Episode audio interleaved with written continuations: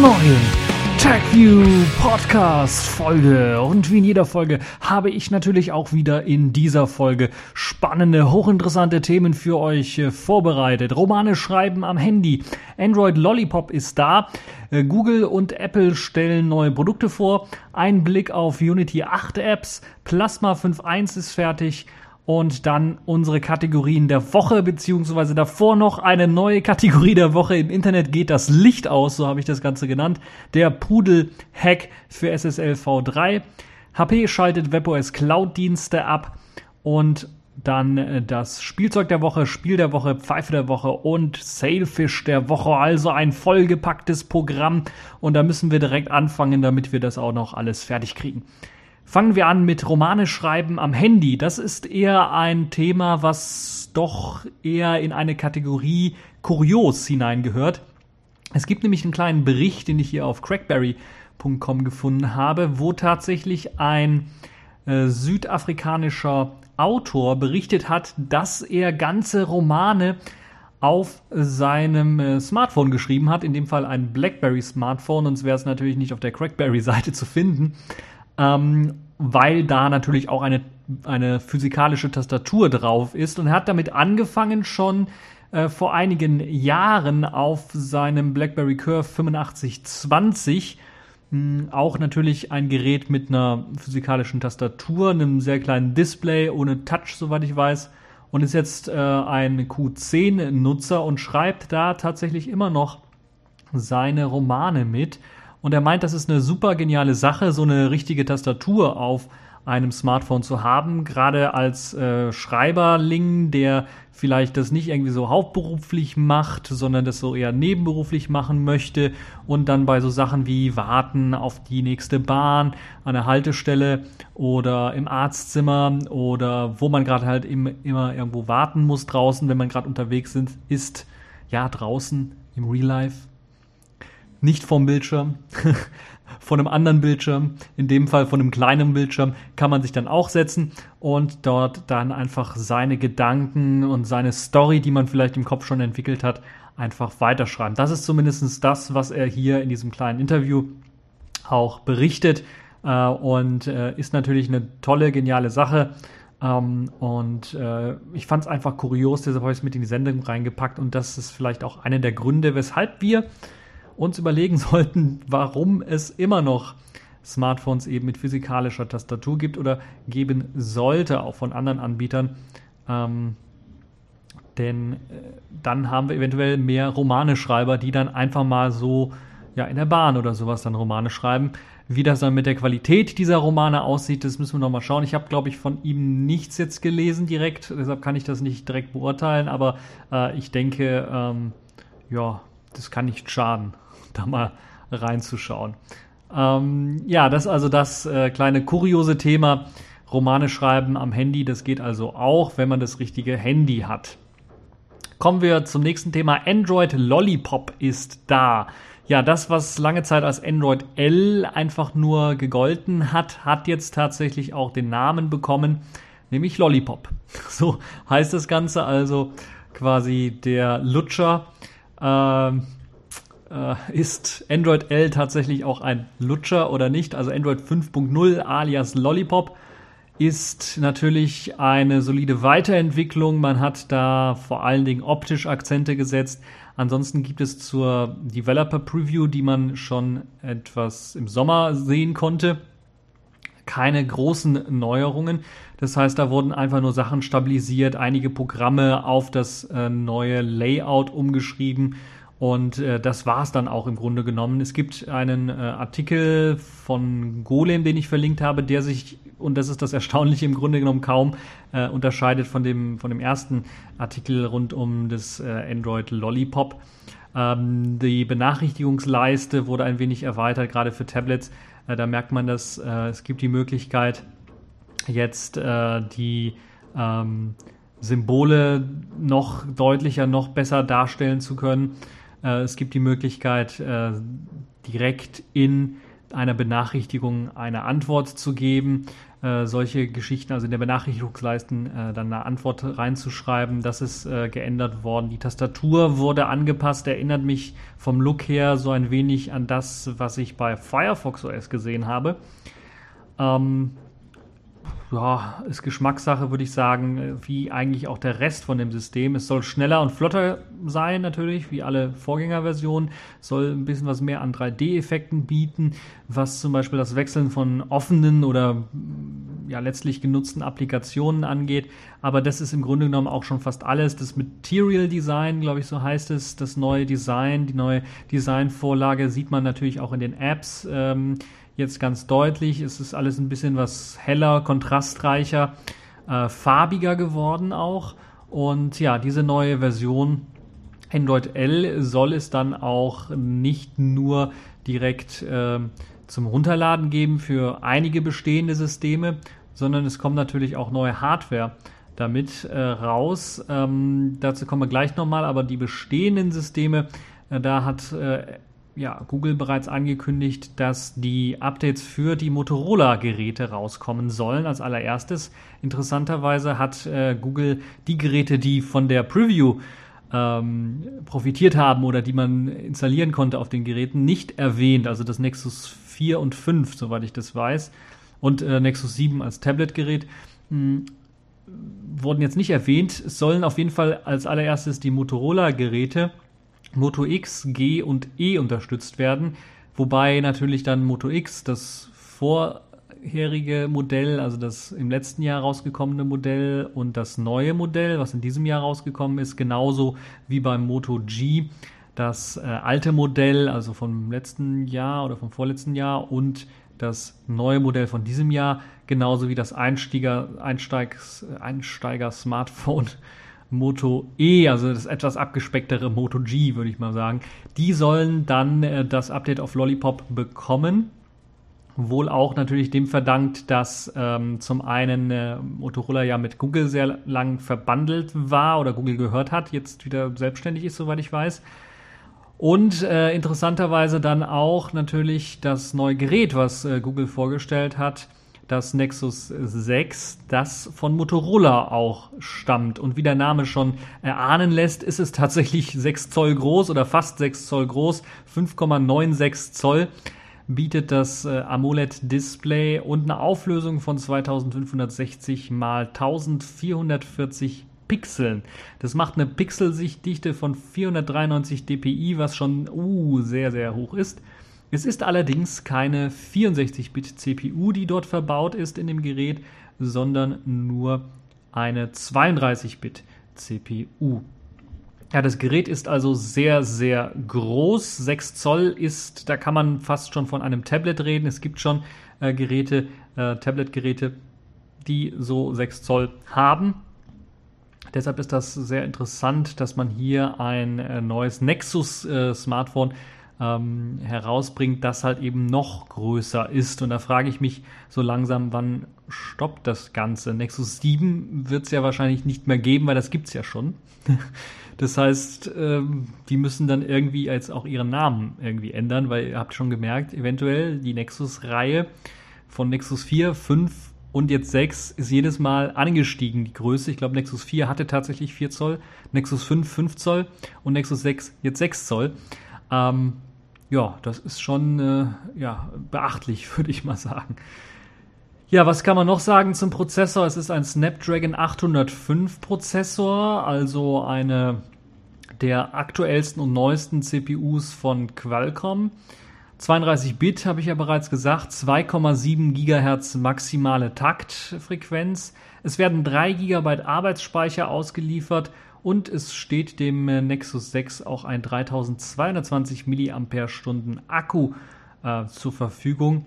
Und das ist natürlich bei 6 Zoll auch nicht nur möglich, sondern auch notwendig, wenn wir überlegen, dass dann natürlich ein relativ großes Display dann auch mit Strom versorgt werden muss. Es gibt jetzt nur noch eine 32-Bit und eine 4, äh, 32 GB und eine 64 GB Version ähm, zur Auswahl. Die 16 GB Variante ist also weggefallen. Ein SD-Kartenslot fehlt weiterhin. Das ist das, was ich so ein bisschen traurig finde. Warum macht man da keinen SD-Kartenslot noch rein? Gerade jetzt bei den 6 Zoll hat man auf jeden Fall den Platz, dass das technisch auf jeden Fall hineinpasst. Man hat die Möglichkeit, ähm, natürlich auch verschiedene Rückcover sich auszuwählen. Da gibt es halt die Farbe Weiß, Schwarz und äh, viele weitere, Dunkelblau beispielsweise, lassen sich da ähm, äh, einfach auswählen. Die äh, Lautsprecher selber, die Stereo-Lautsprecher, die vorne angebracht sind, sind allerdings immer in der Farbe Schwarz. Die kann man also nicht ändern. Es gibt eine Kamera mit dem äh, üblichen, was jetzt auf dem High-End-Smartphone-Markt äh, so ausgeliefert wird, also 13 Megapixel Kamera mit optischem Bildstabilisator. Und äh, ja, das ist halt eben äh, ähm, ein, ein Spitzenmodell, das halt eben wieder einen Bildstabilisator hat. Wir werden das wahrscheinlich in Zukunft auch irgendwann mal im Mittelklasse-Segment dann äh, sehen, dass das mit reinfließen wird. Ähm, ansonsten gibt es auch noch die Möglichkeit, ähm, zwei LEDs zu benutzen zur Kamera, die dann in der Kameralinse und rund um die Kameralinse angebracht sind in einem Ring und die sollen halt bessere Fotos, bessere Fotos bei schlechten Lichtverhältnissen erlauben. Ja, das also das äh, neue Google Nexus 6. Natürlich wird es weiterhin beim Google Play Store zum Erwerben geben, außerdem natürlich bei anderen Anbietern und der Preis soll bei 570 Euro liegen für das 32 GB Modell und für das 64 GB Modell äh, will Google 650 Euro haben. Und es wird in den USA zunächst einmal erscheinen am 29. Oktober. Und wann das in Deutschland erscheinen wird, müssen wir dann noch sehen. Leider nicht zeitgleich zu dem äh, Datum in den USA. Das heißt, wir werden wahrscheinlich fast einen ganzen Monat wahrscheinlich später erst äh, dann äh, auf das Nexus 6 dann zurückgreifen können, wenn wir es denn tatsächlich haben wollen. Ja, ich finde, die Größe ist einfach zu wuchtig. Hm, ich fand das schon bei der letzten Version so, deshalb muss ich das hier auf jeden Fall auch sagen. Also 6 Zoll ist äh, für mich schon kein Smartphone mehr, das ist schon mehr ein Tablet. Und mit dem Tablet am Ohr möchte ich nicht so gern telefonieren. Ja, es hat allerdings nicht nur das Nexus 6 gegeben, was Google vorgestellt hat, sondern auch das Nexus 9, ein, wie man vom Namen her auch schon äh, ablesen kann, fast 9 Zoll großes Gerät, also 8,9 Zoll großes Gerät. Und das ist denn jetzt tatsächlich auch ein klassisches Tablet, der Nachfolger quasi vom Nexus 7, würde ich mal sagen, der auch etwas größer geworden ist, kommt auch, und das ist interessanterweise jetzt wieder von einem anderen Anbieter, jetzt nicht von Motorola, sondern von HTC, überraschenderweise. HTC hat ja, ja in den letzten Monaten so ein bisschen was geschwächelt, muss man ganz ehrlich zugeben. Erstaunlich, dass dann Google darauf zurückgegriffen hat.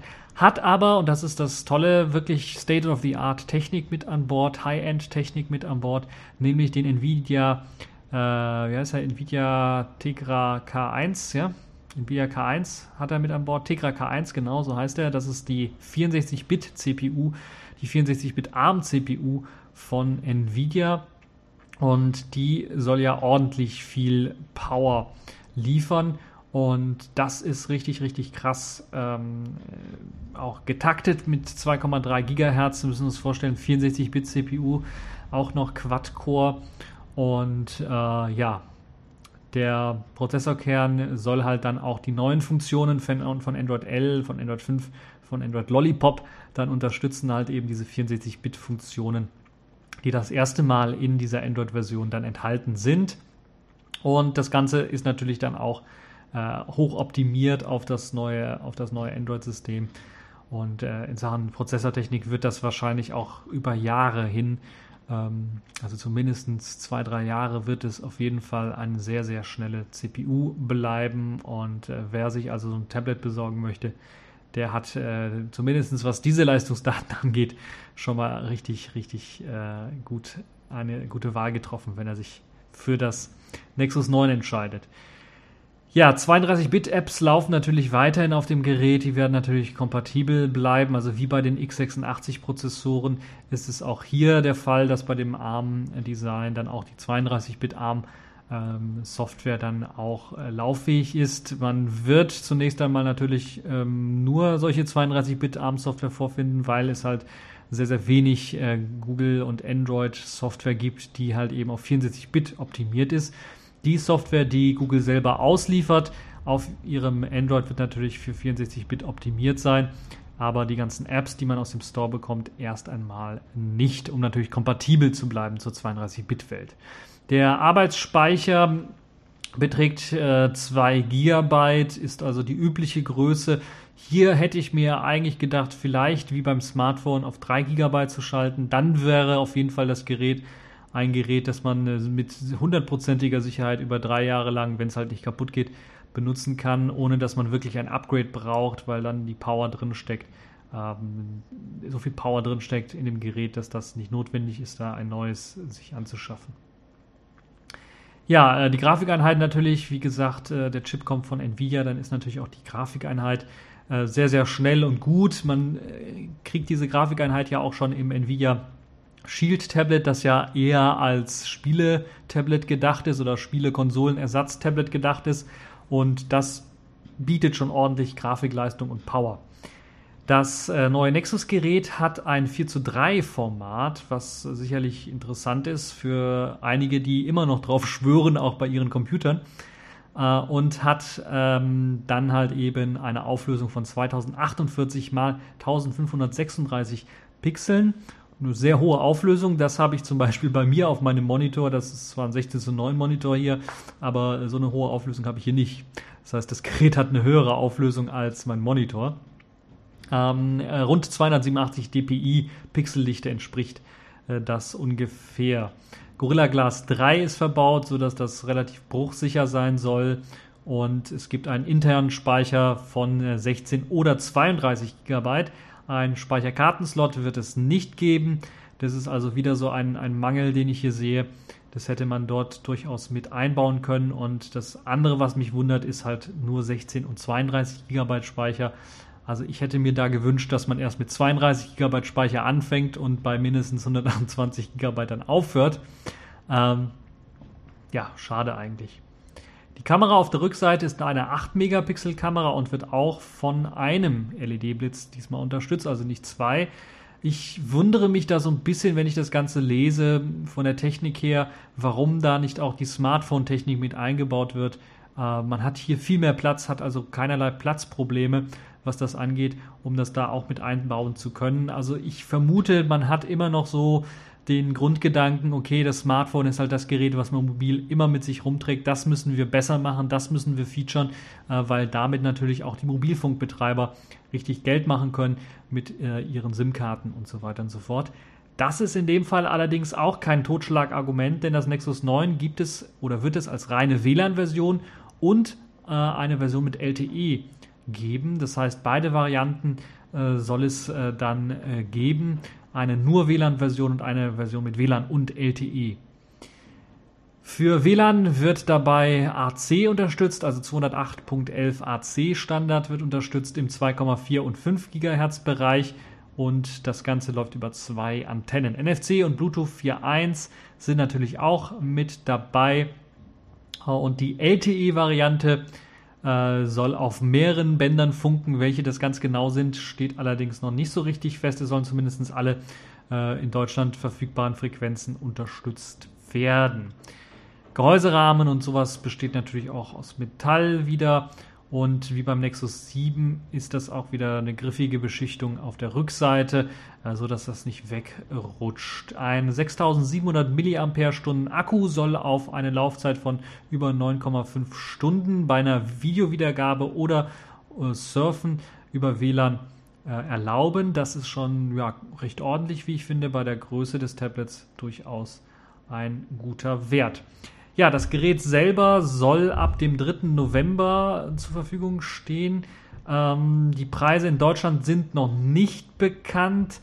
Ähm, ja, der, Erschein, der, Erschein, sorry, der Erscheinungstermin ist noch nicht bekannt in Deutschland. In den USA sieht es so aus, dass am 17. Oktober ähm, 17. Oktober, lasst mich nicht lügen, das ist am Freitag gewesen, die Vorbestellungen begonnen haben und ausgeliefert wird am 3. November. Das ist aber in Deutschland natürlich nicht der Fall, sondern da müssen wir wieder was länger wahrscheinlich warten. Und ich schätze mal wieder zum Weihnachtsgeschäft, also Ende November wird es dann äh, zur Verfügung stehen. Der Preis in Deutschland ist schon bekannt für die WLAN-Version mit 16 GB Speicher verlangt äh, Google 400 Euro. Für 32 GB Speicher sind es 90 Euro mehr, also fast 500 Euro, 490 Euro.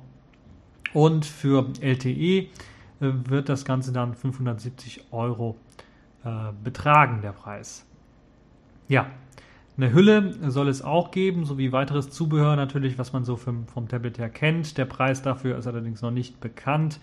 Natürlich bekommt ihr die Vorgängermodelle, das Nexus 7 sowie das Nexus 10 auch noch im äh, Play Store. Die sollen also weiterhin zur Verfügung stehen. Die werden wahrscheinlich dann auch einen Ticken billiger werden. Ja, kommen wir von Google direkt zu Apple.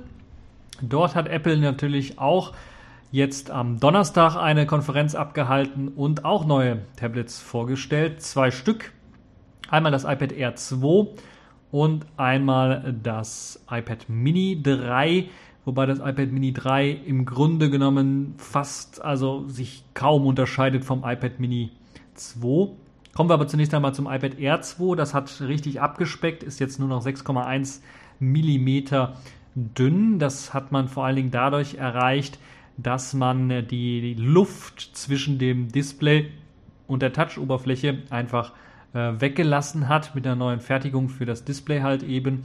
Das 9,7 Zoll große Tablet ähm, dann auf sage und schreibe 6,1 mm runtergebracht. Das ist also dünner als ein Bleistift. Das wird auch hier gezeigt in dem Video, was doch äh, richtig, richtig äh, geil ist. Und es sieht auch, wenn man es in der Hand hält, äh, soll es zumindest von dem, was ich gehört habe, eher aussehen wie ein Bilderrahmen als wie ein Tablet, weil man halt eben diese Luftschicht nicht mehr dazwischen hat, sondern man quasi das Gefühl hat, direkt auf äh, das Betriebssystem, auf auf das Gerät drauf zu tippen oder drauf tippen zu können.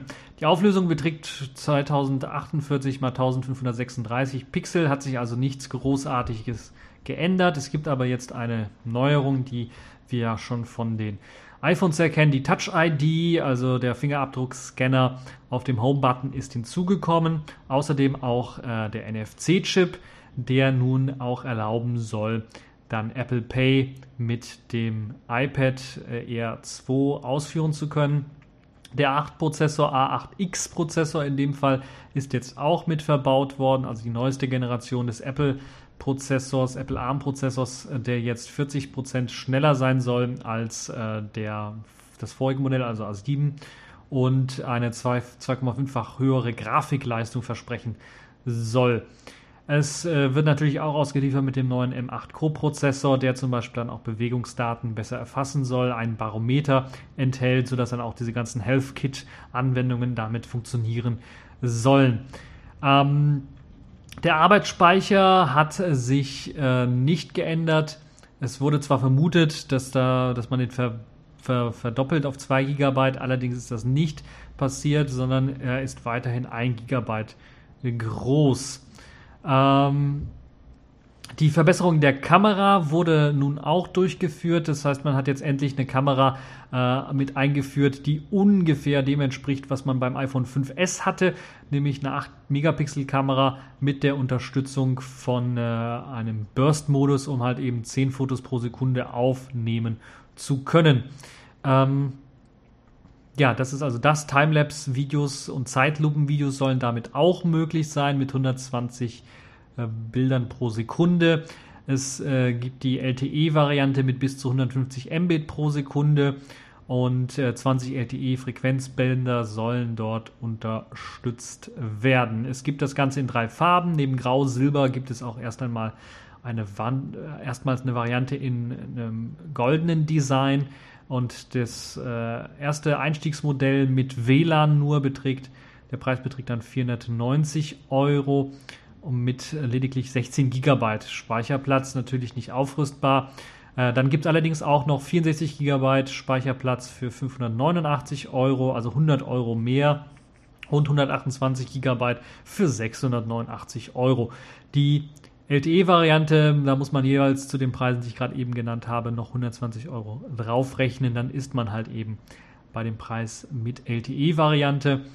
Äh, das iPad Mini 3 hat auch eine Touch-ID. Das war es aber auch schon fast. Das ist das größte Feature. Alles äh, im allem gibt es da sonst nichts Neues zu berichten. Also auch diese neue Display-Technologie, wie das Display gefertigt ist, ist da noch nicht angekommen. Auch der neue Prozessor ist noch nicht angekommen, sondern nur die Touch-ID und natürlich die neue Software.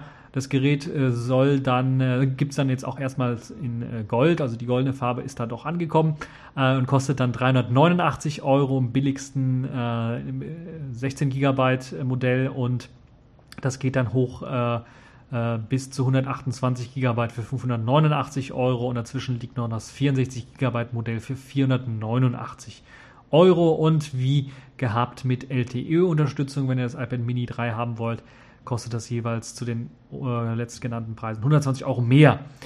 Ähm, ja, wenn man sich das so anschaut, kann man nur sagen, lohnt sich nicht, das iPad Mini 3 zu holen, außer ihr wollt Touch ID und Apple Pay benutzen und lebt in den USA.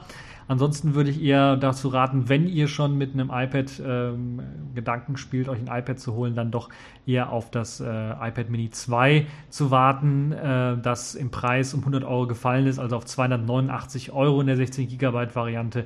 Äh, und ähm, äh, noch günstiger ist das erste iPad Mini, das dann leider noch kein Retina-Display hatte, aber durchaus auch, glaube ich, für den Einsteiger äh, zu empfehlen ist in der 16 GB Wi-Fi-Variante für 239 Euro. Also das sind schon äh, die billigsten Geräte, die man von Apple so bekommt. Und äh, ja, zumindest beim iPad Mini 2 kann man nichts falsch machen, weil das im Grunde ein iPad Mini 3 ohne Touch-ID ist. Ähm, und ohne goldene, Fa goldene Farbe natürlich. Ähm, das sind so die größten Änderungen, was das angeht. War nicht so spannend, fand ich aus meiner Sicht. Ähm, das Einzige, was sehr interessant war, war beim iPad Air 2, dass man halt tatsächlich die Luft da weglassen konnte und man jetzt direkter auf dem Gerät rumtatschen kann.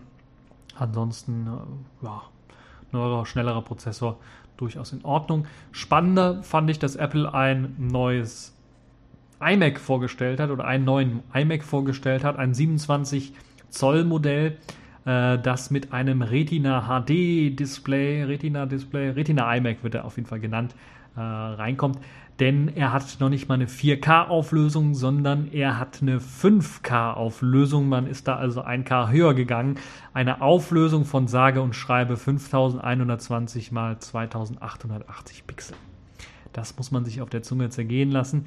Das ist schon richtig gewaltig. Und das ist im Grunde genommen das, was ich die ganze Zeit auch fordere von all den anderen Herstellern, weil wir auf den, wie ich ja bereits eben schon erwähnt habe, auf den Smartphones und auf den Tablets teilweise viel höhere Auflösungen haben als das, was wir auf unseren Monitoren haben. Und jetzt hat Apple es endlich mal geschafft, äh, ja, äh, einen Monitor rauszugeben, der eine höhere Auflösung hat als das, was wir auf dem Tablet haben. Und das ist richtig, richtig krass.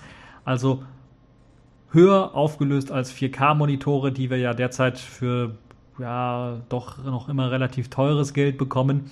Ähm, und äh, ja, da bin ich echt mal gespannt, äh, wie sich das, äh, wie sich das dann weiterentwickeln wird. Apple hat natürlich ihre Klientel, die Videoschnitt Leute im Kopf, die sich jetzt so ein iMac kaufen sollen und 4K-Videoschnitt dann machen sollen auf diesen 5K-Displays. Das braucht natürlich aber auch einige Tricks und Kniffe. Deshalb musste Apple dort einen extra Chip mit einbauen, der es einem ermöglicht, diese vielen Pixel überhaupt ansteuern zu können auf dem Display. Ähm, was das genau für ein Chip ist, werden wir sicherlich, wenn die ersten Modelle ausgeliefert werden und die ersten Leute das auseinandernehmen, dann auch äh, sehen. Äh, die Pixeldichte, für den, äh, den es interessiert, ist, äh, liegt jetzt bei 218 dpi, äh, also rund 100 dpi gestiegen zum Vorgängermodell. Ansonsten natürlich die neueste Prozessorgeneration. Der Broadwell-Chipsatz ist mit dabei. Das heißt, ähm, ähm, nee, nicht der neueste, äh, sondern äh, nur der Haswell ist mit dabei. Also nicht der Broadway, sondern nur der Haswell ist mit dabei. Ähm, dafür ist das Gerät immer noch äh, gleich dünn geblieben und ähm, hat jetzt eine höhere Taktrate von 3,2 und 3,4 ist man jetzt auf 3,5 GHz und mit Turbo Boost auf 3,9 GHz gekommen. Äh, Vierkernprozessor natürlich auch, Core i5. Ähm, kein Hyper-Threading mit an Bord, das heißt, es bleiben zwei Kerne nur.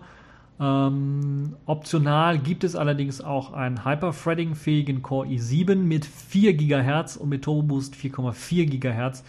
Ähm, die Prozessortaktung und auch die Geschwindigkeit sind natürlich auch notwendig wegen eben der Ansteuerung dieses großen Displays. Da ist nicht nur die Grafikkarte für zuständig, äh, die übrigens eine Radeon R9 M290X mit 2 GB äh, Arbeitsspeicher für die also Grafikspeicher oder eine R9 M295 mit 4 GB Speicher ist. Die theoretische Rechenleistung dieser Grafikkarten äh, liegt bei bis zu 3,5 Teraflops und das ist schon richtig, richtig gewaltig. AMD-Karten, wie gesagt, also Radeon, Karten. Das ist schon also ein, ein High-End-Modell, äh, wahrscheinlich auch eben für diese Zielgruppe von Leuten, die Videoschnitt drauf machen wollen. Ähm, ja, Arbeitsspeicher ist äh, wie bisher auch auf äh, äh angestiegen. Das heißt, ähm, 4 GB äh, RAM werden dort verbaut, standardmäßig.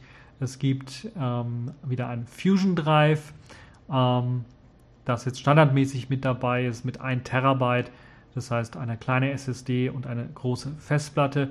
Die werden jetzt standardmäßig da ausgeliefert. Man kann also nicht mehr so richtig wählen, sondern kriegt jetzt nur noch das. Als Einstiegspreis kostet das Gerät natürlich auch schon stolze 2600 Euro. Man muss allerdings dann auch mal bedenken, dass äh, man den Großteil, den man da bezahlt, dann auch für das Display bezahlt. Wenn man überlegt, dass jetzt zum Beispiel so das einzige 5K, der einzige 5K-Monitor, den es so gibt derzeit, das ist Dell 5K-Monitors, äh, Dell 5K-Monitore, Mehrzahl von Monitore. Äh, und da kostet das Ganze 2500 Dollar. Da ist man also schon sehr nah dran an, die, an den 2600 Euro. Und das ist vom Preis-Leistungs-Verhältnis dann doch schon äh, ja sehr, sehr günstig, dass man dann ganzen, ganzen Computer für bekommt. Die, der 4 GHz Core i7 Prozessor soll dann nochmal 250 Euro mehr kosten. Also 2850 Euro, fast 3000 Euro ungefähr kosten. Und natürlich auch äh, das gleiche, er kriegt ja natürlich den äh, verbesserten Grafikchip mit 4 GB Speicher und der Maximalausbau von äh, Arbeitsspeicher beträgt 32 GB und äh, das kostet dann ganze satte 600 Euro mehr. Äh, da kommt man also auf 3200 Euro, wenn man 32 GB Arbeitsspeicher haben möchte. Ansonsten natürlich äh, die ganzen Schnittstellen, die man so kennt. Ähm, Thunderbolt 2 ist beispielsweise verbaut, ist auch mit dabei. Und ja, das ist schon richtig ein richtig geiles Teil, muss ich ganz ehrlich sagen. Ähm, wenn ich ein größeres Zimmer hätte, würde ich mir auch so ein Teil besorgen mit 27 Zoll und so einem äh, großen, so einer großen Display-Auflösung.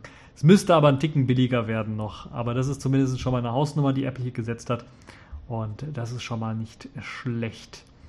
Ja, kommen wir zum nächsten Thema. Ein Blick auf Unity 8 Apps. Unity 8 ist ja der Desktop-Nachfolger von Unity 7 oder soll es zumindest werden. Und da wurden ja jetzt vor allen Dingen für die Smartphones und Tablets, zunächst einmal für die Smartphones Apps entwickelt.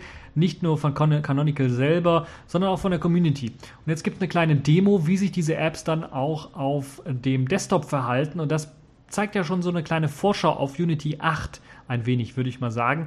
Das Interessante hierbei ist, dass das Framework von den ähm, dem Ubuntu SDK im Grunde genau so intelligent geschrieben worden ist, dass man recht deutlich sehen kann, wie sich, wenn man das Fenster verschiebt, die App dann verhält, wenn man eben ein Smartphone hat oder dann ein Tablet oder das Ganze dann auf dem PC dann verwenden möchte. Da gibt es halt schon einige äh, Apps, die sehr gut geschrieben sind, sich sehr gut anpassen, sodass man ganz genau sehen kann, wie sich das Ganze auf dem Smartphone verhält, aber auch wenn ich das auf dem Vollbild im Desktop-Modus laufen lasse, äh, sieht man dann halt ganz deutlich, äh, wie die UI aussehen wird.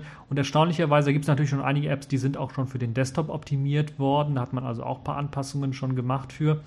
Ähm, und es zeigt, wie gut dieses Framework, dieses SDK ist. Ich habe selber ja mal reingeschaut. Da gibt es also schon sehr, sehr genaue äh, Angaben und Möglichkeiten, bestimmte Objekte anzuordnen. Das Ganze hat im Hinterkopf, dass man tatsächlich ähm, mehrere Display-Auflösungen dann auch ansteuern kann und möchte. Basiert auf QML, auf Qt Quick, auf Qt 5 Und das ist äh, wirklich eine, eine, eine gute Sache. Da sieht man einige äh, Programme hier in einem kleinen Demo-Video, äh, was ich verlinkt habe.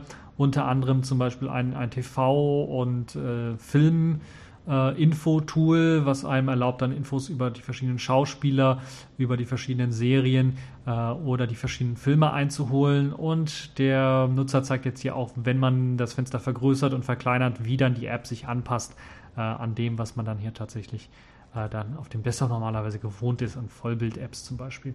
Das ist nicht die einzige App, es gibt dann noch ein paar andere Apps, wie zum Beispiel eine recht coole Terminal-App, die auch die Möglichkeit hat, spezielle ja, Nostalgie-Effekte dann äh, einzuschalten, zum Beispiel äh, was relativ äh, geil ist. Oder auch der neue Dateimanager, der ja für die Smartphones vor allen Dingen und die Tablets entwickelt worden ist. Wie der sich so auf dem Desktop macht, er macht eigentlich aus meiner Sicht auch eine ziemlich gute Figur. Das Einzige, was ihm so ein bisschen fehlt, sind so Datei-Icons, also bessere Datei-Icons. Ansonsten äh, ist das äh, recht äh, cool gelungen, muss man sagen auch wenn die Steuerung und wenn die ganzen Bedienelemente doch deutlich eben für Smartphones ausgelegt sind oder für Touch-Displays ausgelegt sind und nicht so sehr für, fürs, fürs Mausklicken, funktioniert das doch relativ äh, gut. Und äh, ja, müssen wir mal schauen, wie sich das dann weiterentwickelt äh, zur finalen App. Ähm, und äh, ja, da werden noch andere Apps vorgestellt, die Wetter-App beispielsweise, die Uhr-App, die einem ermöglicht auch äh, die, die hier äh, verschiedene Uhren anzuzeigen aus verschiedenen Städten, aber natürlich dann auch äh, eine Stoppuhr und äh, ein Alarm bietet. Ähm, das ist also auch cool. Das Interessante an den Apps sind, ist wirklich, dass die eigentlich nur optimiert sind für eben äh, das Smartphone und vielleicht das Tablet, aber nicht so sehr für den PC und, und den Desktop und sich dann trotzdem doch relativ gut anpassen. Äh, die Apps an sich sind allerdings immer noch sehr Touchscreen-lastig aus meiner Sicht und das ist halt so das, was so ein bisschen Probleme machen könnte auf dem Desktop. Da müssen also noch Anpassungen vorgenommen werden, damit das vernünftig dann läuft. Aber das wird dann sicherlich auch folgen, auch mit der Ankündigung, dass Ubuntu 8 jetzt zum Standard werden soll mit der Version 16.04. Ubuntu 16.04 soll also erstmals Unity 8 als Standard-Desktop benutzen und dann natürlich auch die Apps von Unity 8. Und äh, das werden dann halt eben diese angepassten Applikationen von, äh, von dem Video, was wir gerade eben quasi besprochen haben. Ähm, wird sehr interessant, wie ich finde, dieses ganze Unity 8, vor allen Dingen dann natürlich auch die, die Gefahr, vor allen Dingen, die besteht für den Desktop-Nutzer, dass eben der Desktop vor der Nase irgendwie weggezogen wird. Äh, wie Canonical dem entgegenwirken wird, werden wir mal sehen in den kommenden ähm, Releases und Veröffentlichungen und sicherlich auch Videos, werden wir da sicherlich einiges zu erfahren. Das andere ist natürlich dann, wie wird das Ganze dann auch ankommen? Wird es Unity 8 äh, vielleicht erstmals auch nur mit Unity 7 Apps oder mit den ganzen alten GTK-Apps erstmal geben, damit es für den Desktop eher optimiert ist? Oder wird man wirklich versuchen, die ganzen QML-Apps, die eigentlich fürs Tablet oder fürs Smartphone ausgelegt sind, dann äh, doch auch mit Unity 8 dann auszuliefern? Ja, eine spannende Geschichte, wie ich finde. Und kommen wir von einem QML, einer QML-basierenden Oberfläche zu einer anderen QML-basierenden Oberfläche, nämlich Plasma 5.1 ist fertig. Also KDE Plasma 5.1 ist erschienen, die allerneueste Version von äh, der neuen Generation des äh, Plasma Desktops basierend auf Qt 5 und dem äh, KDE Frameworks 5. Und diese neue Version kommt natürlich mit einigen zahlreichen Änderungen daher. Ich habe ja bereits einiges schon angesprochen, auch als Features in, im vorigen äh, in vorigen Podcasts. Zum anderen das Alternativensystem, also die Möglichkeit, einfach mal auf ein Plugin im Panel ähm, rechts zu klicken und die Möglichkeit dann dort auszuwählen, ich will eine Alternative benutzen. Und dann hat man die Möglichkeit, beispielsweise eine Alternative dort einfach äh, zu einer Alternativen zu wechseln. Beispielsweise fürs Menü kann man das machen, für die Uhr kann man das machen und für zahlreiche weitere Dinge, wo es halt eben alternative Plugins gibt. Das Tolle an dem Ganzen ist, das soll natürlich dann auch erweitert werden und es soll dann die Möglichkeit geben, dass auch andere neue Plugins, die jetzt User oder die Community schreibt, sich dann als Alternative dort in das Menü mit reinklinken können. Äh, so dass man dort einfach dann die Möglichkeit hat, zwischen verschiedenen vielen Alternativen zu wählen und man nicht so sehr rumalbern ähm, und rumarbeiten muss, was das Panel angeht und äh, neues Plugin hinzufügen, ja, wird an der falschen Stelle hinzugefügt, dann muss ich es wieder verschieben und so weiter und so fort. Das fällt dann also ein bisschen weg. Äh, der Schritt wird also ein bisschen was vereinfacht, was das angeht. Ja, das ist nicht das Einzige. Auch der Icons Task Manager ist wieder weg, also die äh, ist wieder da, nicht weg, sondern wieder da. Er war ja weg bei der 5.0er Version noch nicht so richtig mit integriert. Da gab es nur den klassischen ähm, Taskwechsler, also die Möglichkeit zwischen verschiedenen Tasks mit eben ihrem Icon und ihrem Namen dann zu wechseln. Jetzt ist wieder Icons Task mit dabei, sodass ihr die Möglichkeit habt, einfach nur eine Taskleiste mit Icons zu haben äh, und dann zu wechseln. Schön ist auch, dass man halt eben je nachdem, welche Applikation gerade läuft, dann auch immer diese, diesen leichten Indikator als blaue Leiste über dem Icon dann sieht, sodass man äh, ganz deutlich sehen kann, welche Applikationen gerade laufen, welche gerade im Vordergrund sind und so weiter und so fort. Das ist also sehr gut gemacht. Allgemein gibt es sehr viele Anpassungen, was das Optische wieder angeht. Dort hat man also das Look und Feel wieder angepasst. Das Icon-Theme ist etwas äh, komplizierter, auch wenn ich ganz ehrlich gesagt im ja, klassischen Task Manager erst einmal Probleme hatte, zwischen verschiedenen Icons so ein bisschen hin und her äh, zu unterscheiden. Gerade das Umschalten zum Beispiel zwischen Terminal und Dateimanager ist mir des Öfteren einfach missglückt, weil ich gemerkt habe, dass ich doch nicht eher die Texte lese, die da drin stehen, äh, sondern eher auf die Icons achte. Und äh, ja, habe dann das mal wild rumgeklickt, bis ich endlich das Fenster hatte, was ich eigentlich wollte. Das muss also noch ein bisschen was verbessert werden, was Icons angeht. Also das Visuelle muss noch ein bisschen verbessert werden, ist allerdings schon einen großen Schritt nach vorne gegangen. Auch sehr schön ist, dass es jetzt einen Look- und Feel-Manager gibt, also sowas wie das, was man von KDE 3 damals kannte, so ein Theme Manager, der auch alles geändert hat. Also nicht nur das Plasma-Theme, sondern auch das Wallpaper, äh, das Qt-Theme selber, das Icon-Theme selber und, und, und Cursor-Theme, Splash-Screen und was man so alles so hat. Das wurde jetzt vereinigt in einem sogenannten Look- und Feel-Manager. Da gibt es momentan nur zwei Themes, die man auswählen kann, einmal Breeze und Oxygen, aber das ist zumindest schon mal äh, ein äh, guter Weg, dass man die Infrastruktur dafür geschaffen hat, komplett jetzt Themes ausliefern zu können. Und das ist sicherlich für die Leute, die sich ähm, dann bei KDE und Theming so ein bisschen beschäftigen wollen und eigene Looks und Feels entwerfen wollen, viel, viel einfacher, einfach mal ein komplettes Paket zusammenzupacken und dann die Möglichkeit zu haben, mit einem oder zwei Klicks dann ganz einfach das komplette Theming zu wechseln, so wie der Benutzer, der Theme-Hersteller sich das gedacht hat. Sicherlich eine tolle Sache, so dass man nicht manuell das Theming für Plasma, das Theming für Qt, das Theming für den Mauscursor und so weiter äh, manuell verändern äh, muss, was natürlich auch immer noch möglich ist. Ja, das ist also schön. Es wird wahrscheinlich dann auch für dieses Look and Feel auch eine äh, Can Stuff äh, Kategorie bei KDE Lux geben, sodass ihr die Möglichkeit habt, dort äh, dann natürlich vom, vom Plasma Desktop direkt integriert quasi von den Ein vom Einstellungsdialog sich neue Themings runterzuladen, neue Themes runterzuladen. Das ist also eine sehr, sehr tolle Sache. Plasma 5.1 ähm, kommt daher mit auch einem neuen Clipboard Manager. Clipper wurde eben von der alten Qt 4 Portierung befreit und hat jetzt eine vollständige Plasma-Integration. Das sieht sehr, sehr cool aus, muss ich ganz ehrlich sagen, weil er nicht nur zum Beispiel die kopierten Texte und Dateinamen dann anzeigt, sondern wenn ich zum Beispiel Bilder kopiere, werden die mir auch in diesem neuen äh, Plasmoid schön integriert in der, in der, in der ja, neben der Uhr quasi schön integriert, wenn ich draufklicke, dann angezeigt mit Vorschaubildern beispielsweise für die Bilder, die ich kopiert habe. Äh, also wirklich eine tolle Geschichte. Äh, was noch ein bisschen fehlt, ist zum Beispiel K-Mix. Da gibt es schon einige Entwürfe, wie K-Mix aussehen wird, also der Mixer unter dem Plasma Desktop. Äh, da gibt es schon einige sehr, sehr interessante Entwürfe, wie ich finde die das Ganze dann auch mit dem Plasma integrieren sollen. Es wird also kein eigenes KDE-Programm mehr sein oder kein eigenständiges Programm mehr sein, das man wahrscheinlich auf einem anderen Desktop auch noch ausführen kann, sondern es wird ein Plasma-Plugin, sodass man äh, die bessere Integration in den Plasma-Desktop wirklich dadurch äh, dann hat. Ja, äh, verschiedene Widgets sind wiedergekommen, also die im Zuge dieser ganzen Portierung auf Qt 5 und äh, Frameworks 5 dann äh, irgendwie weggefallen sind. Aber auch ein paar Features sind wiedergekommen. Zum Beispiel kann die Uhr jetzt auch wieder verschiedene Zeiten anzeigen von verschiedenen Zeitzonen. Man kann also mit dem Drehen, ähm, mittleren Mausrad drehen auf, dem, auf der Uhr. Äh, dann ganz einfach im Panel dann einfach wechseln zwischen den verschiedenen Uhrzeiten zum Beispiel. Man kann die natürlich auch einstellen.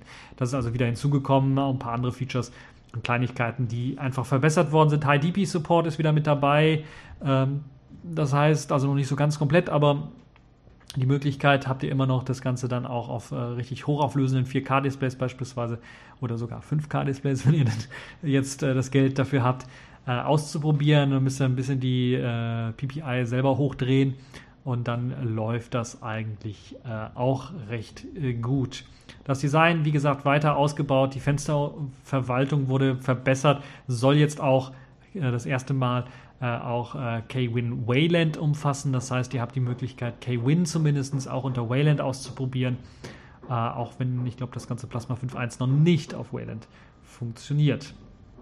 Ja, das Ganze gibt es schon zum Runterladen, auch als Live-Abbilder auf Basis von Kubuntu. Kubuntu 5 nennt sich das Ganze in dem Fall. Oder wird es zumindest so genannt intern. Und dort habt ihr die Möglichkeit, das also mal live anzutesten. Kann ich euch nur empfehlen. Die sind relativ gut. Es ist, das werdet ihr auch bemerken, Plasma 5.1 mit den KDE 4 Anwendungen, weil eben die KDE Frameworks 5 Anwendungen noch nicht alle komplett sind oder noch nicht den Stabilitätsgrad erreicht haben, so, wo man sagen könnte, okay, das ist das, was ich tatsächlich dann auch auf dem Desktop haben möchte. Man kann auch diese Live-Abbilder von äh, Kubuntu und Plasma 5.1 installieren. Da gibt es also keine großen Probleme und es läuft dann auch relativ stabil. Das heißt, für die Leute, die ein bisschen was experimentierfreudiger sind, die haben dann die Möglichkeit, hier ganz einfach sich ein neues System einzurichten, schon mit Plasma 5.1. Binärpakete gibt es natürlich ebenfalls dann auch für die verschiedenen Distributionen, OpenSUSE ähm, und äh, Kubuntu natürlich und viele andere Quellpakete stehen natürlich auch äh, zur Verfügung. Und das ist ganz wichtig, wenn ihr dem KDE-Projekt helfen wollt, könnt ihr das Ganze natürlich auch finanziell unterstützen. Da gibt es äh, derzeit eine Spendenkampagne, die gestartet worden ist, wo ihr dann die Möglichkeit habt, dann zu spenden. Ja, das also Plasma 5.1. Ich sage zwei Daumen nach oben. Es ist sehr, sehr stabil. Ich habe sehr viel weniger Abstürze gehabt als mit 5.0 noch. Die Features, ich habe eigentlich keinen Bug gefunden jetzt, der so, mir so richtig irgendwie aufgeschlagen ist. Es gibt hier und da ein paar Sachen, die noch fehlen. KMix beispielsweise, da kann man noch das alte verwenden, ähm, das dann nicht mehr so schön integriert aussieht. Ähm, sehr schön ist, dass jetzt die ganzen Qt 4 Anwendungen beispielsweise, dass man keinen Unterschied zwischen Qt 4 und 5 Anwendungen sieht, weil halt eben, wenn man das Theming ändert für die 4er, äh, für die 5er Anwendungen, dann auch das geändert wird für die 4er Anwendungen. Wobei man da doch hier und da noch ein paar Problemchen hat. Also beispielsweise bei der Farbanpassung habe ich mal auf das dunklere äh, Breathe Theme umgeschaltet und das hat irgendwie für die ganzen KDE Frameworks 5 Programme nicht so richtig funktioniert, aber dann für die Qt 4 Anwendungen funktioniert oder KDE 4 Anwendungen funktioniert ja, so ein bisschen seltsam. Also es sind noch ein paar Sachen, die noch ausgemerzt werden müssen, aber ansonsten ist ein sehr, sehr stabiler Desktop. Und äh, ich sage da nur zwei Daumen nach oben, kann man auf jeden Fall ausprobieren. Ob, äh, ob man das jetzt produktiv einsetzen möchte, muss man selber entscheiden. Es kommt halt darauf an, ob einem wirklich die, ein paar Features fehlen, die man bei KDE, KDE ähm, Software Compilation 4 irgendwie hatte oder beim alten Plasma hatte die man vermisst, dann ähm, vielleicht nicht, aber ansonsten kann man damit durchaus schon arbeiten, weil die Anwendungen ja selber meistens die stabilen KDE äh, Software Compilation Anwendungen sind. Ja, das also zu Plasma 5.1 ähm, auf jeden Fall ausprobieren. Äh, kann ich euch nur empfehlen. Accepted. Connecting.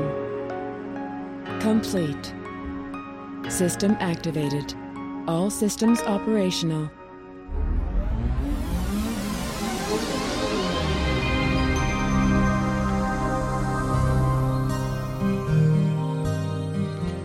Ja, kommen wir zu den äh, Kategorien äh, der Woche. Und da habe ich jetzt quasi mal experimentell eine neue Kategorie der Woche äh, mit eingeführt mit dem Namen Im Internet geht das Licht aus, weil wir in den letzten Monaten schon wirklich schon richtige ja, Sicherheitslücken hatten, die, wo einige dann richtig übertrieben haben und gesagt haben, oh, das ganze Internet geht kaputt, unser ganzes Internet geht kaputt. Und so habe ich das genannt, im Internet geht das Licht aus ähm, weil es halt so viele Meldungen über Hacks und kaputte Sachen gibt, dass ich mir gedacht habe, okay, machen wir eine eigene Kategorie daraus. Ich weiß nicht, ob das so wöchentlich dann auch funktioniert, aber auf jeden Fall gibt es jetzt zum einen diese Kategorie befüllt mit Pudel.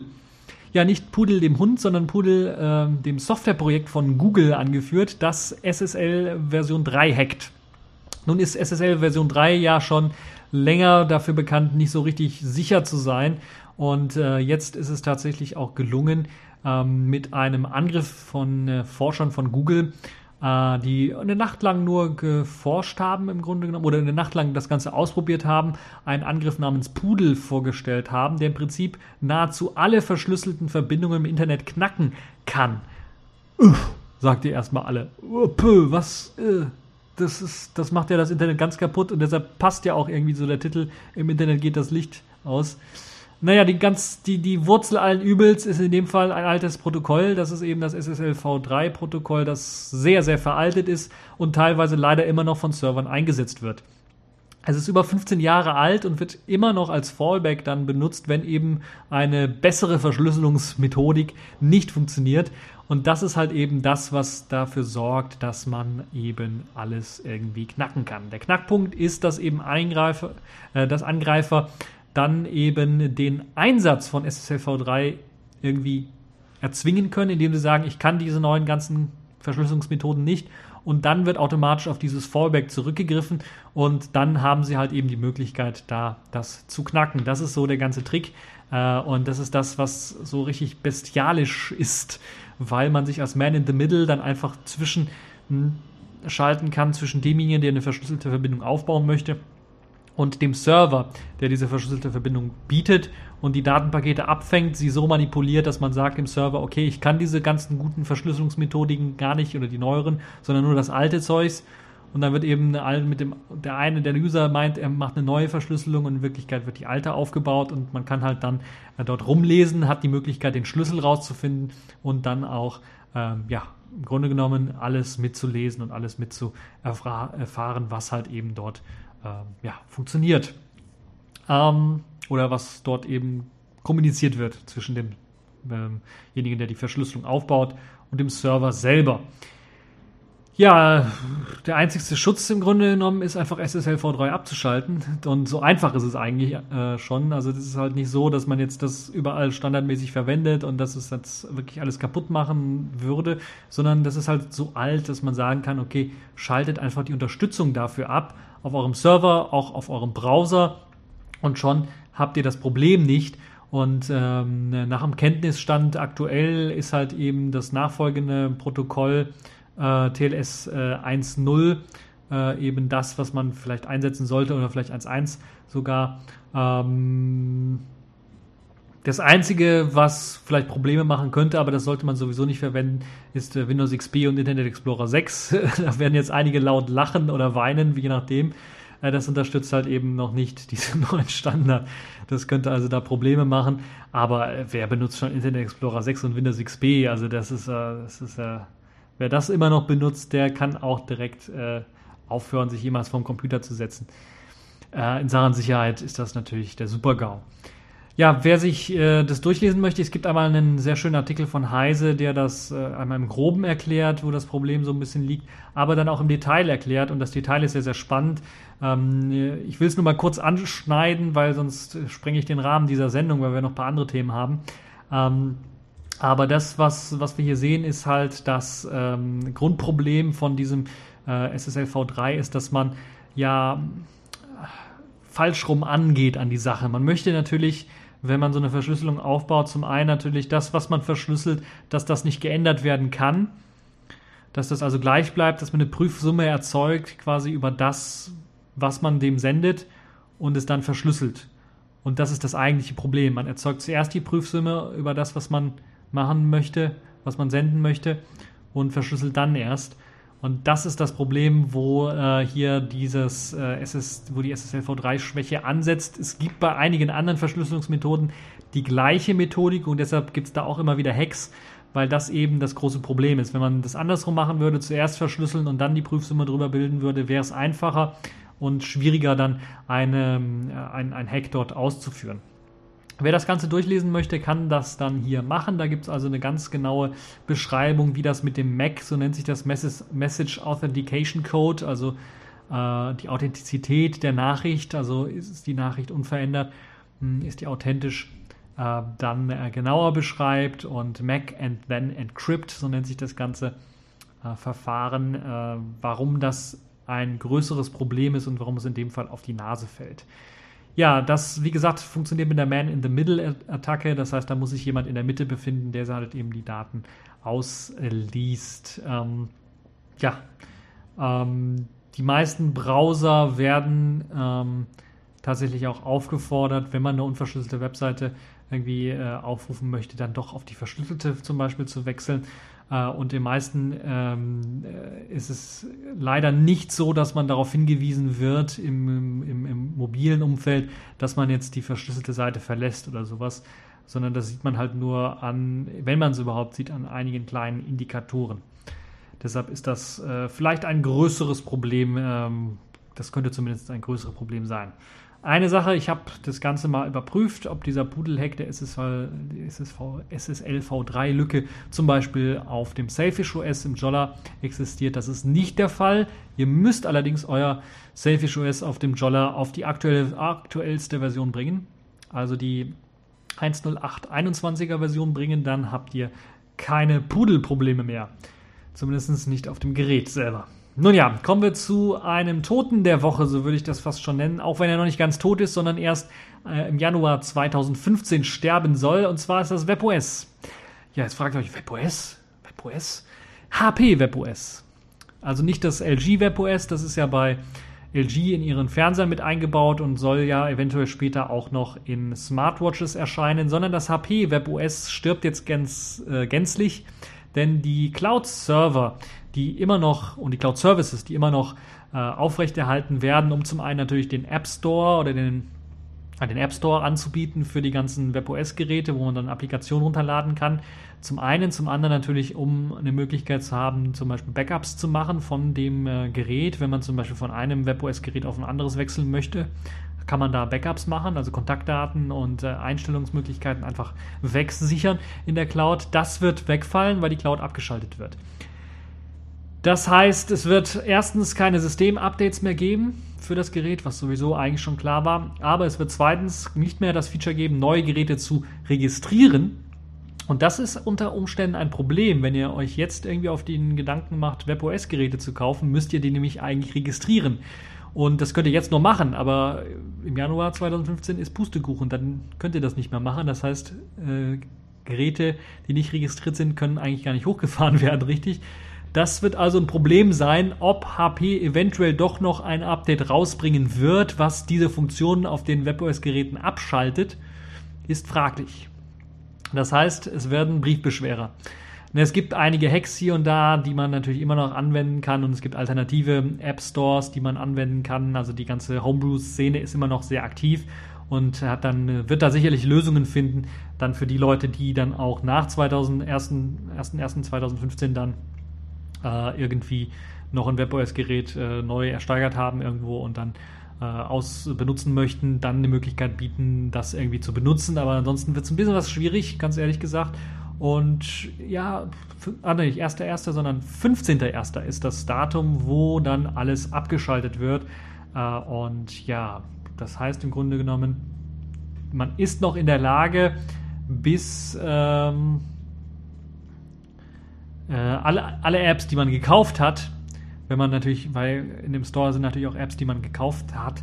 Äh, ich lese das gerade hier in der, in der Wiki, in der, in der FAQ von, von dem WebOS Shutdown äh, durch. Da hat man also auch die Möglichkeit, alle Apps, diesmal, die man bis zum 1. November 2014 gekauft hat, dann auch noch runterzuladen. Ansonsten Pustekuchen. Geht nicht mehr. Nun ja, ähm, bis zum 15. Januar können natürlich dann auch Apps wieder restored werden. Also da hat man die Möglichkeit dann auch äh, wiederherzustellen von Apps. Also das Wiederherstellen von Apps funktioniert dann auch. Aber danach wird es halt nicht mehr möglich sein, weil dann eben dieser App Store eingestellt wird. Das gleiche gilt für äh, Backups und auch für das Aktivieren ähm, von den Geräten. Das also so ein bisschen mit einem traurigen Auge, muss ich das ganz ehrlich sehen. Und äh, ich finde es schade. Ich hätte es besser gesehen, irgendwie, wenn das weitergeführt werden könnte in irgendeiner Form, beispielsweise, dass man eben mit WebOS Nations oder anderen Homebrew-Portalen dann, ähnlich wie es äh, Nokia gemacht hat mit, mit ihrem N9 und ihrem N900 Services, die man ja auch eingestellt hat, nachdem Microsoft das alles gekauft hat, hat man es der Community übergeben und die Community führt das dann weiter, sodass halt eben die ganzen Dienste dann auch teilweise funktionieren. Ähm, Also teilweise heißt zum Beispiel der Nokia Karten, äh, der Nokia äh, hier Radioplayer oder sowas, da gab es ein Update oder gibt es eine alternative Version, die das dann auch bietet zum Beispiel. Das ist aber nicht mehr so richtig funktionabel. Aber die ganzen Updates, die ganzen Server für die Repositories wurden, sind einfach umgezogen auf eben die Open Source Projekte und man kann da von da halt noch die Programme saugen, die halt in dem Nokia Store äh, zur Verfügung gestellt worden sind, was äh, sicherlich eine gute Sache ist. Und ich glaube sogar, bin mir nicht ganz sicher, es, es ist auch so möglich, dass die Leute, die da Bezahlsoftware reingestellt haben, weiterhin auch bezahlt werden können. Das wäre eine Sache, die ich hier mir auch hätte gewünscht für eben WebOS, aber es scheint, entweder HP hat sich nicht richtig bemüht, mit der Community da irgendwie äh, dran zu arbeiten oder äh, man hat einfach gar nicht dran gedacht und das ist eher, glaube ich, das Traurige daran. Vielleicht findet sich ja noch die Community irgendwie, rafft sich auf und wird sagen, okay, wir werden HP äh, ein Angebot machen, dann ein paar Sachen zu übernehmen. Wenn das überhaupt rechtlich möglich ist, weil der ganze App Store natürlich dann auch unter Copyright von HP fällt und wenn HP sagt, wir haben äh, nicht die Möglichkeit, euch dann irgendwie die Rechte dafür zu geben oder für die, für die ganzen äh, Applikationen oder sowas zu geben, die da drin sind, dann wird es eben ein Problem. Das heißt, WebOS äh, am 15. Januar dann ganz äh, tot, zumindest diese Versionen, die wir auf dem Smartphone und Tablet haben. Kommen wir zur nächsten Kategorie der Woche, das ist das Spielzeug der Woche. Dort ist nämlich Alex Cute in der Version 0.8 erschienen und das kann ich euch nur empfehlen. Das ist also die aktuellste, neueste Version von LX.de auf Qt-Basis. Diesmal immer noch Qt 4 Support, der immer noch mit dabei ist, aber es gibt schon sehr, sehr große Bestrebungen, das Ganze eben voll auf Qt 5 aufzubauen. Das heißt, es gibt einen vollen Qt 5 Support.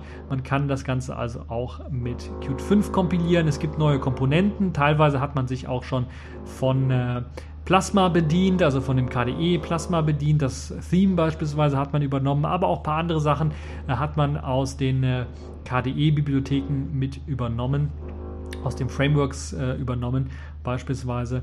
Da gibt es halt einige neue Themes. Das Plasma Next ist beispielsweise ein Theme, ein Dark Alpha Theme gibt es. Es gibt äh, Support, einen viel besseren Support für multiple Displays. Das heißt, wenn ihr mehrere Bildschirme angeschlossen habt, funktioniert das jetzt alles besser. Es gibt ähm, also LXQt LXQt Config Render, so, nannte sich das, so nannte sich das Tool bisher, wurde ersetzt komplett bei dem Tool LXQt Config äh, Monitor. Ähm, und PCMan FM, also der Dateimanager in der Qt-Variante, wurde jetzt auch verbessert und unterstützt jetzt zum Beispiel Single-Click, um, ähm, ja, um bestimmte äh, Sachen zu aktivieren, also bestimmte Items zu aktivieren, ganz einfach. Äh, Drag-and-Drop-Support zum Desktop ist jetzt mit eingebaut in PCMan FM Qt. Und es gibt die Integration des äh, Arc Archivmanager. Das heißt, wenn ihr Arc installiert habt, könnt ihr dann äh, mit dem Rechtsklick ganz einfach entpacken und packen. Äh, bessere Lesbarkeit von Icons im Icon, in der Icon View ist mit eingebaut. Das LXQt Panel wurde verbessert. Das Reordering der Taskbar Buttons ist jetzt einfacher geworden. Und es gibt ein Support für äh, zum Beispiel Fenster, die jetzt irgendwie eine Benachrichtigung bekommen, die kennt man ja vielleicht von, vom KDE-Desktop oder von anderen Desktop, äh, vom, vom KDE Plasma-Desktop oder von anderen Desktops, dass die irgendwie so blinken oder rot irgendwie blinken. Das ist jetzt auch mit eingebaut. Da gibt es also Support für. Ähm, es gibt jetzt sogar Support für OSS, also dem äh, Open Source Sound, Open Sound System, Open Sound System, so heißt es, ähm, in der, in der im Mixer, also im Volume Control. Und äh, das ist also mit eingebaut, wahrscheinlich für Version 4 gehe ich mal von aus und nicht für die uralt Version, aber könnte durchaus auch sein, weil ja äh, das Ganze äh, vielleicht gewichtige Rechner gedacht ist, dass dann man eventuell auch den Legacy Support dort äh, bereitstellen möchte.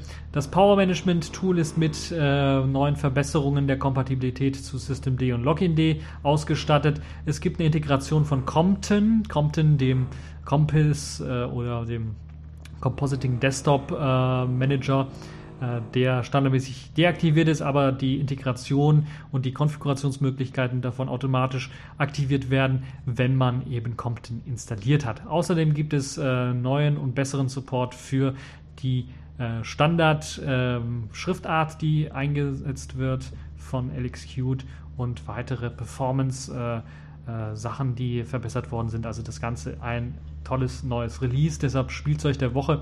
Probiert es einfach mal aus, das neue LXQt, das mittlerweile so gereift ist, äh, dass man sagen kann, okay, das kann man sich auch standardmäßig auf dem PC installieren und sollte man auf jeden Fall mal ausprobieren. Ihr findet den vollen Log natürlich auf der gitlx.de Seite. Ansonsten gibt es auch noch äh, Downloads, ähm, die jetzt hier immer noch, glaube ich, falsch verlinkt sind zur 07er Version. Das ist aber die 08er Version, da müsst ihr also vielleicht äh, das Ganze ein bisschen was ändern auf 08 den Link. Äh, ich habe verlinkt des, den Release-Text und dort ist halt eben noch, wie ich hier gerade sehe, der falsche Link drin, aber egal. Ihr werdet es auf jeden Fall finden, LXQt und äh, die Möglichkeit haben, dann das Ganze runterzuladen, selber zu kompilieren. Ich glaube, fertige Pakete habe ich noch nicht gesehen irgendwo. Vielleicht tauchen die ja im Laufe der Woche dann noch auf. Äh, dann könnt ihr LXQt in der Version 08 einfach mal ausprobieren. Kommen wir zu einem nächsten spannenden äh, Thema in dieser Woche. Das äh, Spiel der Woche ist diesmal Duke Theft Auto. Ein etwas älteres Spiel auch schon. Ich weiß auch gar nicht, ob das äh, jemals fertiggestellt wird, denn es, die letzte Version stammt von 2009, ist eine Beta-Version, soweit ich weiß. Aber es zeigt auf jeden Fall, was alles möglich ist, wenn man genug Kreativität hat. Ihr kennt vielleicht Grand Theft Auto alle und ihr kennt vielleicht auch den GTA 1, also das allererste Spiel, womit alles angefangen hat, war ja ein 2D-Spiel mit der oben Draufsicht und man konnte dann eben seine Figur steuern und seine Autos fahren in Liberty City. Und jetzt hat einer sich gedacht, irgendwie, hm, Duke Nukem, das hat doch eine geile 3D-Engine, also dieses allererste Duke Nukem. Da kann man doch irgendwie was machen. Und hat tatsächlich es geschafft oder sich an das Projekt dran gemacht und dran getraut, Grand Theft Auto 1, GTA 1 in äh, der Duke Nukem Engine äh, umzusetzen. Und das sieht recht fluffig aus, wie ich finde. Es, die Grafik erinnert natürlich an das Originalspiel, also von der Auflösung her und von dem Aussehen her. Aber es lässt sich alles komplett eben aus der Ego-Perspektive steuern.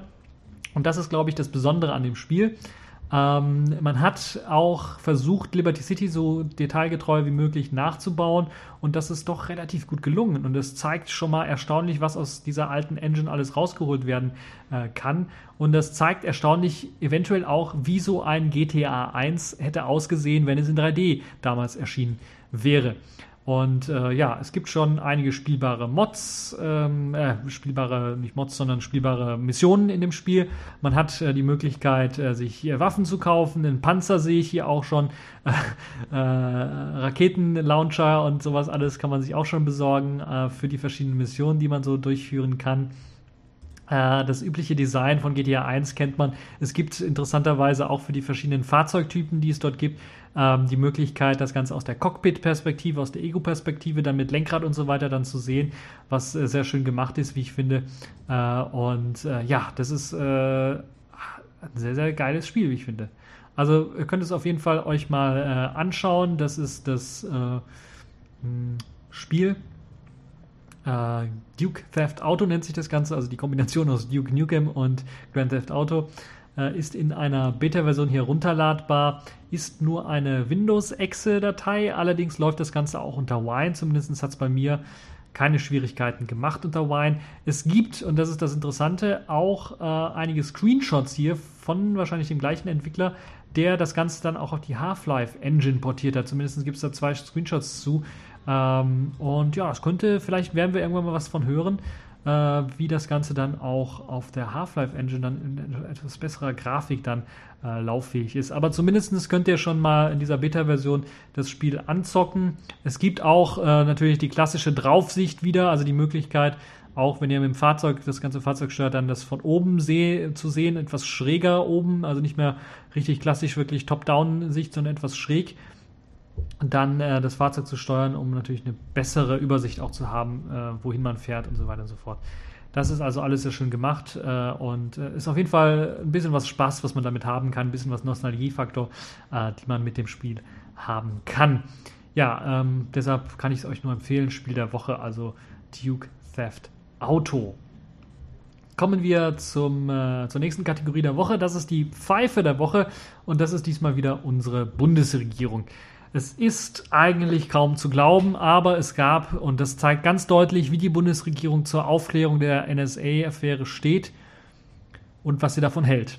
Es gab eine Drohung vom Kanzleramt, gegen die NSA-Aufklärer vom NSA-Untersuchungsausschuss mit einer Strafanzeige. Das heißt, die NSA-Aufklärer sollen natürlich den NSA-Skandal aufklären. Allerdings sind jetzt schon einige Berichte und teilweise auch Zitate aus geheimen Dokumenten bei irgendwelchen Presseportalen aufgetaucht. Und deshalb hat die Bundesregierung sich gedacht, das kann nur von dem NSA-Untersuchungsausschuss sein. Deshalb machen wir eine Abmahnung direkt an alle, äh, die dann schreiben, bloß nicht aufklären. Ansonsten stellen wir eine Strafanzeige wegen Geheimnisverrates. Und das ist natürlich schon wieder ein sehr, sehr starkes Stück. Natürlich ist klar, dass die ganzen äh, verschiedenen NSA-Untersuchungs- oder Aufklärer dann im NSA-Untersuchungsausschuss dann sagen, dass sie sich nichts vorzuwerfen haben, dass sie ja aufklären sollen und äh, das eine Frechheit finden, dass die Bundesregierung einen jetzt warnt, wenn sie ihren eigentlichen Auftrag ausführen, äh, dass sie den überhaupt ausführen.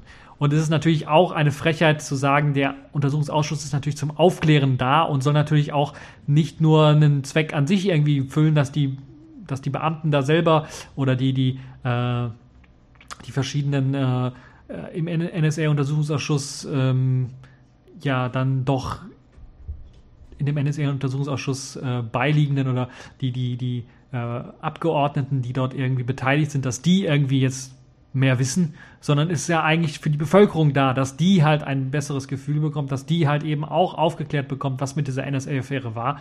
Und dann ist es natürlich klar, dass das sowas an die Öffentlichkeit geraten muss, ansonsten ist es ja kein Aufklären, ansonsten ist es halt irgendwie, der eine sagt dem anderen was, ein Geheimnis und keiner weiß was. Ja, das ist auch nicht irgendwie gut. Nun ja, äh, das ist so meine Sicht der Dinge. Also auf jeden Fall äh, Pfeife der Woche diesmal äh, das, äh, die Bundesregierung, die ganz klar zeigt, dass sie kein Sinn daran sieht, eine Aufklärung der NSA-Affäre zu machen. Vor allen Dingen auch vor dem Hintergrund dieses Iconal-Skandals mit äh, unserem äh, Außenminister Steinmeier, das zum Anlass genommen worden ist, um halt hier diese Warnung an äh, den NSA-Untersuchungsausschuss dann auch wirklich äh, auszusprechen. Und das ist schon ein sehr, sehr starkes Stück, wie ich finde. Und äh, das zeigt, wie bei uns hier die Politik tickt und dass sie mit dem NSA-Untersuchungsausschuss eigentlich nur einen Vorwand haben, um der Bevölkerung zu sagen, okay, wir wollen ja aufklären, im Hintergrund dann alles dagegen machen, dass eine wirkliche Aufklärung dann durchgeführt wird. Also wir sollten uns für unsere Regierung schämen, äh, denn das ist wirklich allerunterste Schublade. Ja, kommen wir zum nächsten. Äh, ich weiß nicht, ob man es im Hintergrund hört. Da bohrt einer gerade gegen meine Wand. Das nervt so ein bisschen. Deshalb wollen wir gleich aufhören. Aber kommen wir zur nächsten Kategorie der Woche, Sailfish der Woche. Dort gibt es ja etwas, was mit Sailfish ja nicht so direkt was zu tun hat. Nämlich äh, Jolla hat einen äh, Angry Birds Stellar Launcher angekündigt für Android. Äh, jetzt fragen sich einige, was hat das mit Sailfish zu tun? Ja, nicht so ganz, habe ich ja bereits erwähnt.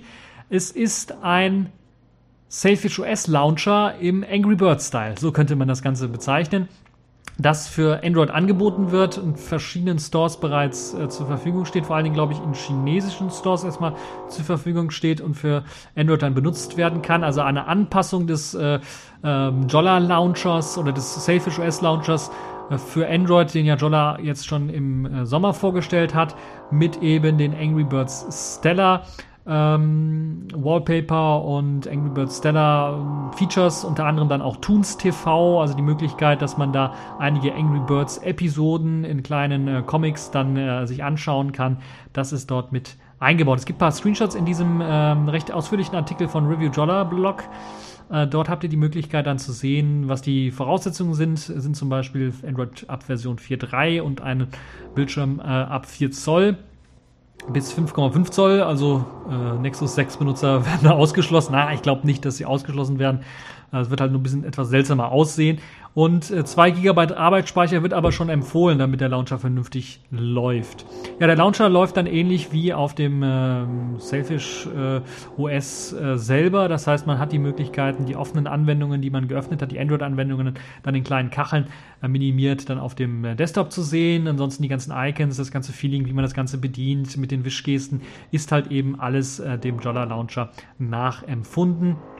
Und ja, das sieht alles sehr, sehr gut aus äh, aus meiner Sicht und ist, glaube ich, eine tolle Kooperation. Was mich ein bisschen wundert und stutzig macht, ist, warum man nicht eventuell dann für das Selfish OS auf dem Jolla dann so ein Launcher zur Verfügung stellt oder zumindest ein Ambience zur Verfügung stellt, was dann ähnliche Funktionen bietet wie halt eben dieses dieser Jolla Launcher. Vielleicht kommt das noch, vielleicht habe ich äh, mich äh, da ein bisschen zu früh geärgert, vielleicht ist das schon in der Planung und in der Mache und man hat einfach jetzt gedacht, okay, um mehr äh, auch Android-Nutzer auf das neue Selfish OS-System aufmerksam zu machen, gerade in China auf dem neuen Markt, will man halt eben mit Rovio dann ein, ein, ein ähm, Launcher rausbringen, der dann sagt, äh, wechselt doch äh, zu Jolla.